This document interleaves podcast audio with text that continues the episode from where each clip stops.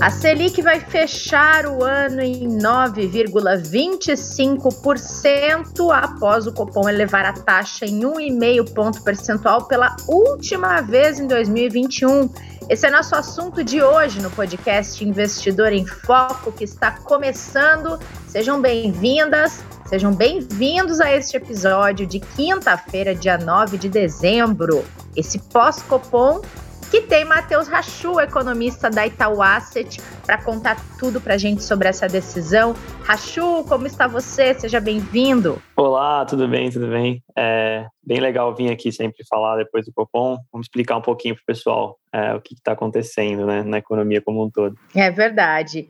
E a gente estava falando no bastidor aqui, né, Rachu, que é um trabalho extra que vocês acabam tendo a cada reunião do Copom, né? É, um de analisar tudo né? que está. É uma noite, no caso, porque sempre sai tarde na quarta-feira, é, né? Fica esperando sair, aí quando sai, senta, discute, vê o que a gente está pensando. Agora senta, faz conta para frente, né? Então é, é, é, bem legal, assim, é bem divertido. Imagino que deve ser agitado mesmo. Agora, eu estava dando uma olhada no que saiu de repercussão da decisão dessa quarta-feira e o mercado chamou essa decisão de. Quer dizer, o mercado, alguns analistas do mercado chamaram a decisão de forte com esse Sim. aumento de um ponto, percentu, um ponto e meio percentual. É, o que, que, mais chama a atenção de vocês na análise, na conversa depois do, do comunicado? É, foi a decisão em si? Foi o próprio comunicado que às vezes carrega um detalhe ou um insight a mais que é preciso atenção para os próximos meses? Legal, é, foi, foi mais um comunicado, né? A decisão de 1,50%, né, de subir a taxa para 1,50%, ela era amplamente esperada assim pelo mercado, né, por nós. O que ficou mais é, é, em evidência era ver como ele ia comunicar a economia em geral, o cenário econômico em geral, e essa foi a parte mais importante ali da, é, de toda a decisão do Copom, né? Então, assim, quando você fala em forte, né, é, isso é um pouco do o que a gente usa como jargão, é o hawkish, né? Então, o que, que é o hawkish, uhum. né? É, é o indi é um, quando o Banco Central está mais é, é, inclinado ali a subir juros ou a, a, agir de forma mais forte contra a inflação. Tá? E foi isso que a gente viu ali no, no, comunicado em si. Eu acho que é legal a gente voltar uma casinha né, e pensar na última decisão antes dessa. Então, assim, na última decisão antes dessa, que foi lá em outubro, foi a primeira vez que o Banco Central elevou ali 1,5%, né, então é uma grande alta se a gente pegar e olhar é, um padrão histórico, assim, né, é, uma alta nessa magnitude tinha ocorrido pela última vez lá em dezembro de 2002, né? Então, assim, em Nossa. dezembro de 2002 a alta tinha sido de 3%, é, essa alta de 3% aí tem outro contexto econômico, outro contexto de inflação, mas de, o fato é que desde aquela época, né, a gente não tinha tido uma alta tão grande dessa de 1,5%. E agora ele veio e deu mais uma alta nessa mesma magnitude, dizendo que ele poderia, né, poderá dar, a depender dos dados, né, uma outra alta de um e-mail na próxima reunião, né. Então, assim, de forma geral, uh, o comunicado foi mais duro, né, porque quando a gente olha como ele, quando ele olha a inflação, é importante a gente sempre comentar aqui que não é o Banco Central ele não olha só para a inflação que passou, né? O mais importante para o Banco Central é olhar as expectativas de inflação, né? Então, o que ele está prevendo de inflação para frente. Então, quando a gente olha tanto a inflação que passou quanto a inflação para frente, tudo isso está bem alto e bem pressionado. Né? Então, a inflação que passou né, está em 10%, então 10% ou mais, vai fechar esse ano em 10% ou mais. E quando a gente olha para frente, as expectativas de inflação sempre vão se ajustando. Né? Então, assim, quando você pega o Boletim Focus, né, que são as expectativas dos agentes econômicos, o Boletim Fox ele já mostra para 2022 uma inflação ali na casa dos 5%, 2023 uma inflação na casa dos 3,5%. Então, inflações que rompem as metas de inflação para 22 e para 23. E aí, quando a gente pensa em uma, em uma Selic que o Focus ali usa de uns 11,25 uh, eh, mais ou menos, tá? Então, assim, o Banco Central ele indicou que ele está atento a essa expectativa de inflação. Essa expectativa de inflação vem subindo. E aí, quando ele coloca né, e faz os modelos dele e as contas dele, ele nos apresenta ali uma, uma inflação que para 2023, Né? É, então, 2022 ele mostra uma inflação de 4,7%, que é algo que é, é acima da meta. E 2023 ele mostra uma inflação, né? Ele passa de prever 3,1 para prever 3,2. Então, assim, a meta de 23 é 3,25, ele já está prevendo algo que está ali na meta e pode ser rompida, né?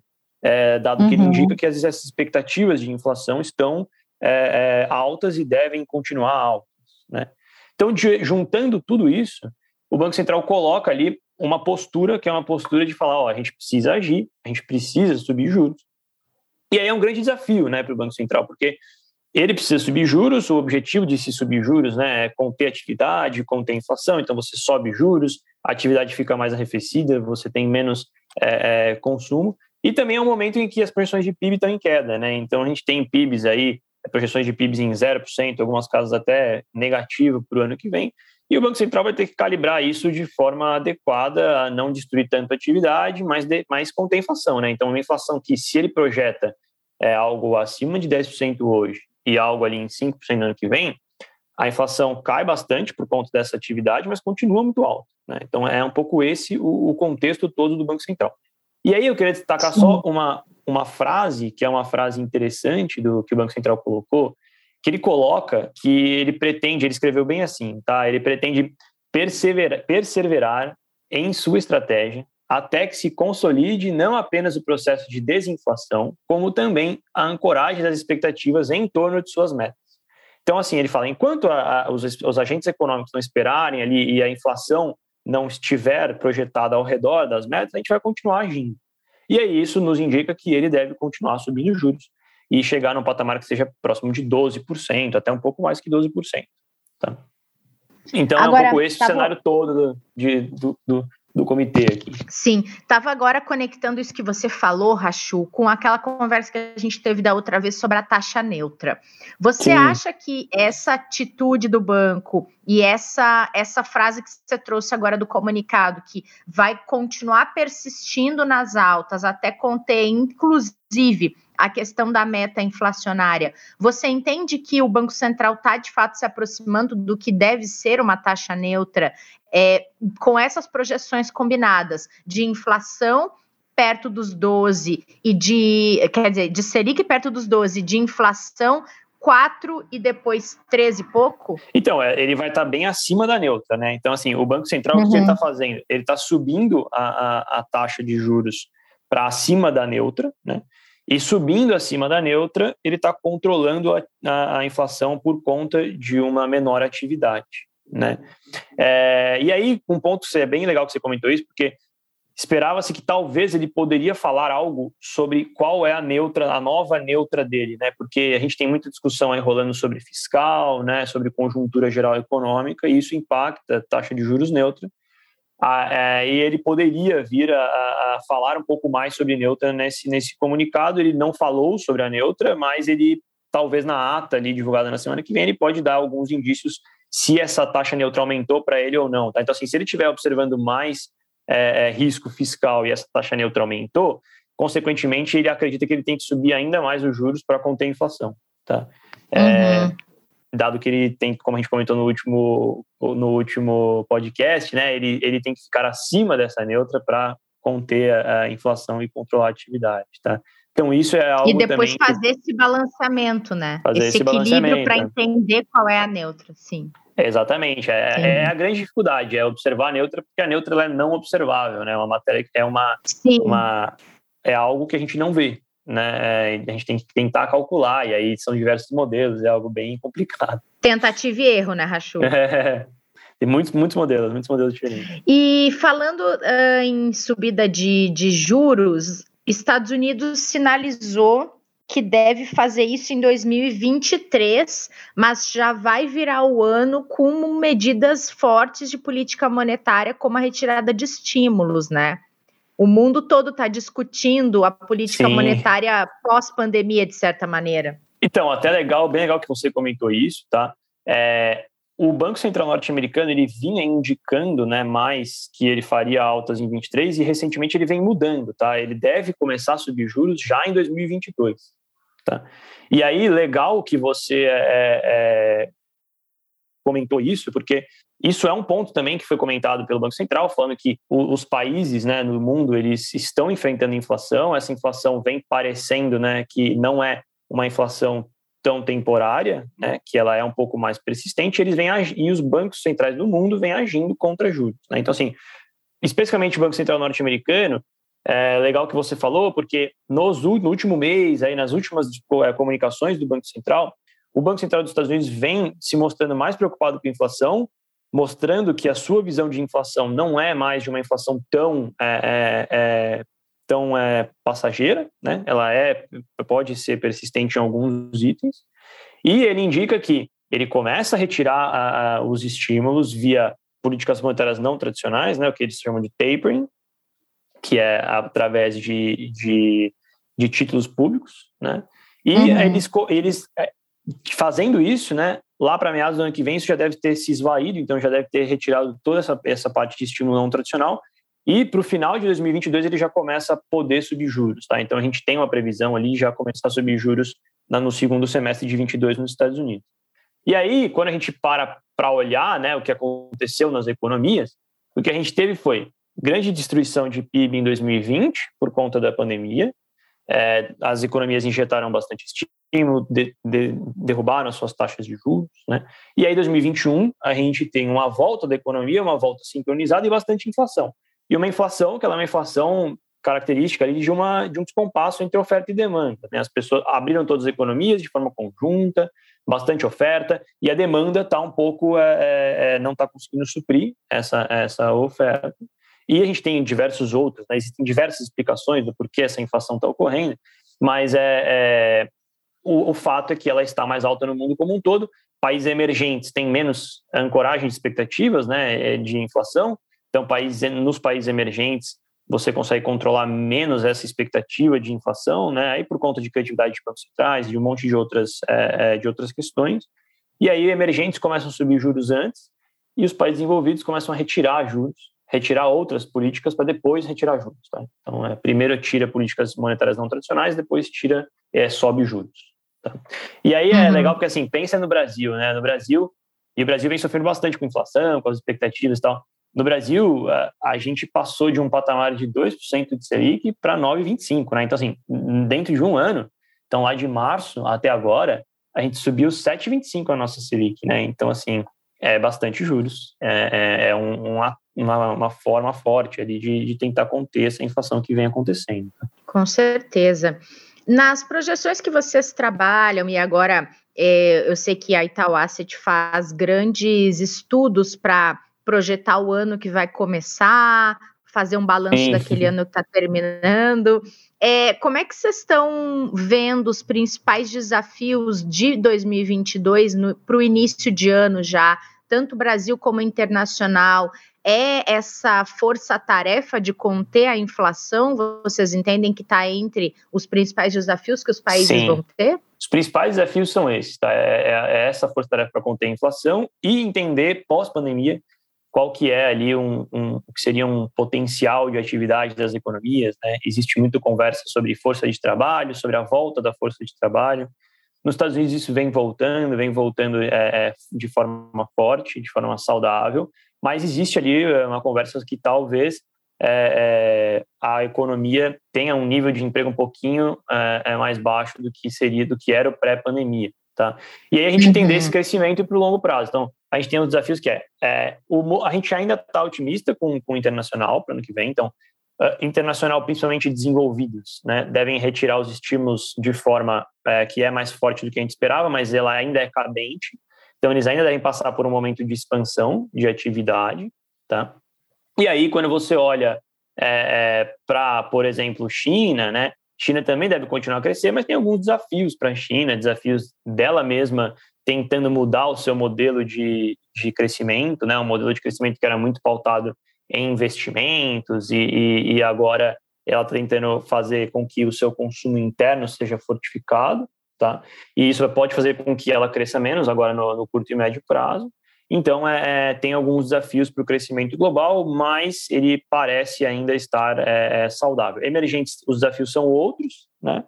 É, os emergentes têm mais inflação e vão precisar ter menos atividade do que os desenvolvidos. E aí, quando a gente entra para o Brasil, Brasil o desafio é bem maior, né? Brasil o desafio é maior porque a gente teve agora, né, é, é, toda uma discussão sobre um novo arcabouço fiscal, é, é tirando ali uma credibilidade do teto de gastos.